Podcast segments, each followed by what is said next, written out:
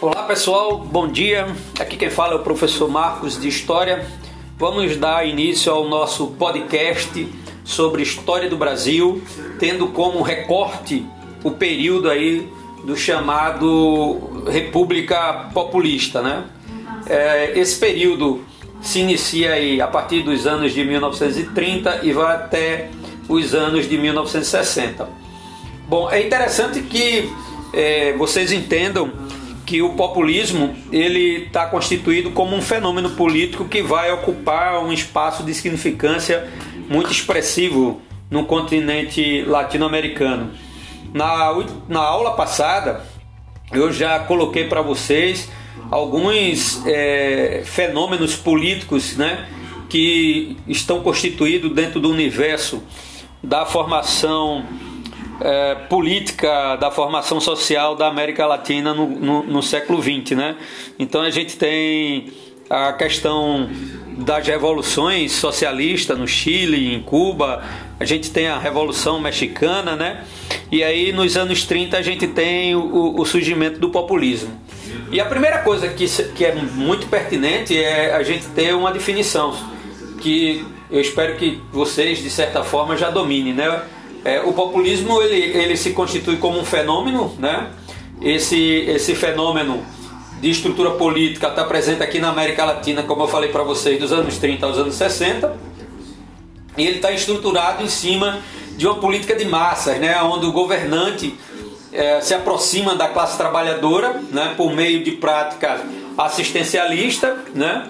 e constitui aí uma certa relação de dependência do povo é, em, em dimensão de, de necessidade de um Estado que se apresente como o Estado capaz de manter é, esse povo é, sobre vários aspectos, né? não só é, capaz de manter esse povo sobre uma relação de domínio ideológico, mas que esse Estado também, de, de certa forma, ele possa atender às necessidades dessa classe trabalhadora, né? que ele possa atender a necessidade do, do, trabalhador do campo, do trabalhador urbano, da classe média. Ou seja, é um Estado que, que ele age para defender os interesses, para dizer que defende os interesses desses setores da sociedade, mas que também é um Estado que se relaciona de uma forma muito intensa com as elites, uma vez que eles defendem certamente muito mais os interesses das elites do que o interesse das massas, né? Mas ele faz as massas acreditarem que ele que eles estão que ele que ele existe, né? Que esse Estado existe para defender o interesse dessas massas. Bom, a gente tem uma discussão bem pertinente, né? É, passando aí os anos 60, porque alguns governantes aqui na América Latina eh, adotaram a via, ou pelo menos tentaram adotar a via populista nas suas estruturas de governo, né? Governantes mais contemporâneos, né? Mais recentes aqui no Brasil, uh, em outros lugares da América Latina, como Bolívia, né? Como é, Venezuela. E aí a gente tem algumas referências bem pertinentes nesse sentido, né? Mas aí se a gente pega é, dois personagens bem marcantes, né? Do populismo aqui, pensando aí um pouco a questão da, da América Hispânica, a gente vai ter o Juan Domingo Perón, né, que vai ocupar um espaço de poder dentro da Argentina de 1946 a 1955 e volta em 1973 até 1974, né? E aí o Perón ele vai modernizar setores de energia, de agricultura, transporte, né? E, e atrela, ou seja, estabelece uma política de controle total às estruturas sindicais, estabelecendo aí uma forma de, de, de manter a classe trabalhadora sobre uma, sobre uma lógica de, de domínio, né? de concepção política e ideológica do, do Estado peronista. Né? Outro representante seria no México, né? o Lázaro Cárdenas, que vai assumir o poder dentro do México de 1934 a 1940, né? Ele vai investir em educação popular, vai tentar fazer uma reforma agrária, de certa forma ele até faz, mas não faz uma reforma agrária na dimensão da necessidade que o México precisava. Vai nacionalizar a, as empresas de petróleo, de exploração de petróleo dentro do México. E aí eu queria chamar a atenção de vocês para uma, para uma questão bem interessante, que é a questão da, do nacionalismo, né? É, que é um sentimento muito pertinente, muito forte e que está na base de, de formação desse populismo latino-americano. Bom, e agora a gente vai é, analisar esse populismo de dimensão mais é, localizada na realidade da formação política brasileira, né? A gente sabe que com a chegada da, do Vargas no poder aqui no, no Brasil, isso vai efetivamente se dar com o advento do golpe de Estado que entra para a história como revolução muito natural. A gente tem uma série de golpes de Estados que são analisados historicamente né, como revolução, mas que na verdade não passa de golpe. E aí a gente tem o golpe de 1930 que projeta o Getúlio Vargas para o poder. Né? E a gente sabe que a chegada do Vargas ao poder em 1930 ela, é, ela, é, ela significa o início de toda uma política populista. Né? Então, se você pega todo o período Vargas, que vai de 1930 a 1945, e aí, meninos, eu queria dizer a vocês que é um período da história brasileira que vocês têm que ter um domínio interessante, que vocês têm que ter uma compreensão política interessante não porque o Vargas vai se tornar é, presidente e, e, vai se tornar um ditador, mas porque é um período de mudanças é, de estruturas dentro da, da, da vida política, dentro da vida econômica, dentro da vida social e cultural do Brasil. Né? Então, um período que aparece muito, né? que, que se cobra muito aí no Enem. Então, se tem um assunto que vocês têm que também, né, que são vários, mas esse é, é bem expressivo, bem significativo que vocês é, dominem né, o período Vargas, a era Vargas. Né? E, esse, e, essa, e esse viés de, de política populista vai acabar em 64 com um golpe militar, né? onde se derruba o último populista, que é. Quando eu falo último populista, eu estou dentro desse recorte de período que nós estamos analisando, né? Que é o João Goulart, ok?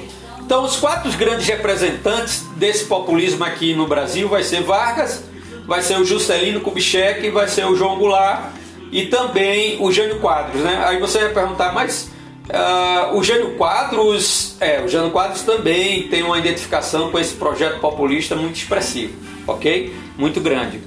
E a gente vai ver uma peculiaridade aí depois na análise que a gente vai fazer do, do período do do, do Jânio Quadros. Olha só, moçada. É, a história de construção dessas, dessa base populista que já vem desde os anos 30, ela, ela de certa forma ela é, um, ela é um pouco interrompida quando a gente pensa aí o fim do primeiro governo Vargas, é, que é o fim, na verdade, não do primeiro, mas do último governo Vargas com o, o colapso do modelo do Estado Novo, né, em 45 e o início do governo Dutra em 46, que vai até 51. A gente não é, coloca o Dutra né, como um populista, tá certo? Mas isso não significa dizer que a ação da política populista ela tenha deixado de existir no Brasil. Ela continua existindo porque o Getúlio continua sendo um personagem bem expressivo, bem significativo do andamento da estrutura política do Brasil, mesmo depois da sua saída em 1945, né?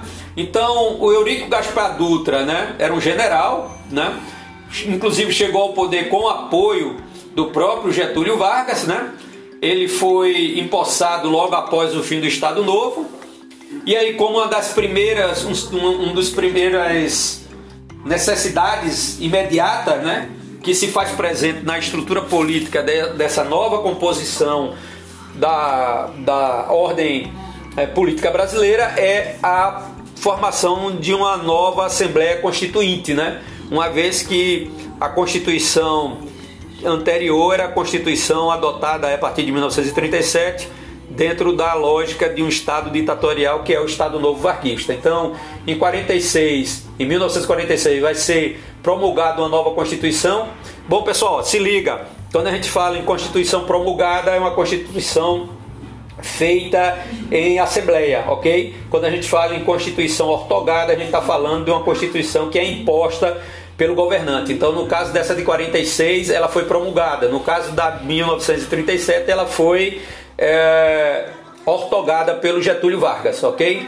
Então essa Constituição é promulgada e ela vai restabelecer a ideia de autonomia dos poderes, né? Então o poder executivo, legislativo e judiciário passa novamente a ser poderes autônomos e independentes.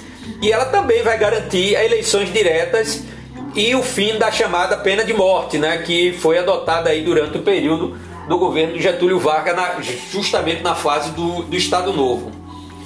O Dutra ele controlava a classe trabalhadora, né? E aí esse controle vinha através da proibição de greves e através da intervenção é, sindicais.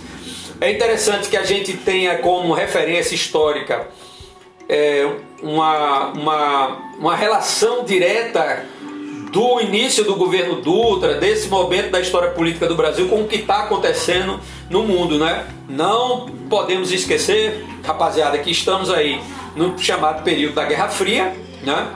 Quando você tem Estados Unidos e União Soviética lutando e, buscando aí é, estabelecer uma política de, de de expansionismo dos seus modelos de sistema, né? os Estados Unidos com seu modelo capitalista e a União, e a União Soviética com seu modelo socialista. Então isso também é, reflete aqui dentro do cenário do Brasil, isso reflete na, na, América Latina, como reflete no mundo todo. Né? E aí o Dutra ele tem uma política clara de alinhamento aos Estados Unidos. Então o Dutra ele vai montar uma estrutura de governo toda ela é concebida, toda ela estruturada em cima da ideia de toda uma ação política, toda, toda, toda uma ação econômica e toda uma ação, até certo ponto cultural, de assimilação ao projeto norte-americano, né?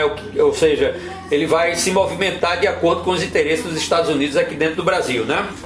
E aí é, é justamente esse, esse contexto da Guerra Fria que nos impulsiona para isso. E um reflexo bem interessante nesse sentido da política de alinhamento do Dutra aos Estados Unidos é a, o rompimento da relação diplomática né, com a União Soviética, né, que o Dutra vai estabelecer. E também a ideia, a ideia não, e a ação, na verdade, isso não é ideia, mas a ação de colocar o Partido Comunista Brasileiro na ilegalidade, ok? O governo Dutra termina em 1951. E aí quem é que volta a governar o Brasil? Volta novamente o Getúlio Vargas, mas aí a gente deixa para conversar um pouco sobre esse segundo governo do Vargas no nosso próximo encontro para o podcast não ficar muito longo. E aí, pessoal, bons estudos para vocês. É, leiam o capítulo, ok? Estamos falando aí do capítulo 10, que a gente vai subdividir ele em vários momentos para que vocês possam é, ter uma, uma, uma ideia mais estruturada né, de análise desse capítulo. E aí, um forte abraço para todos e até a próxima.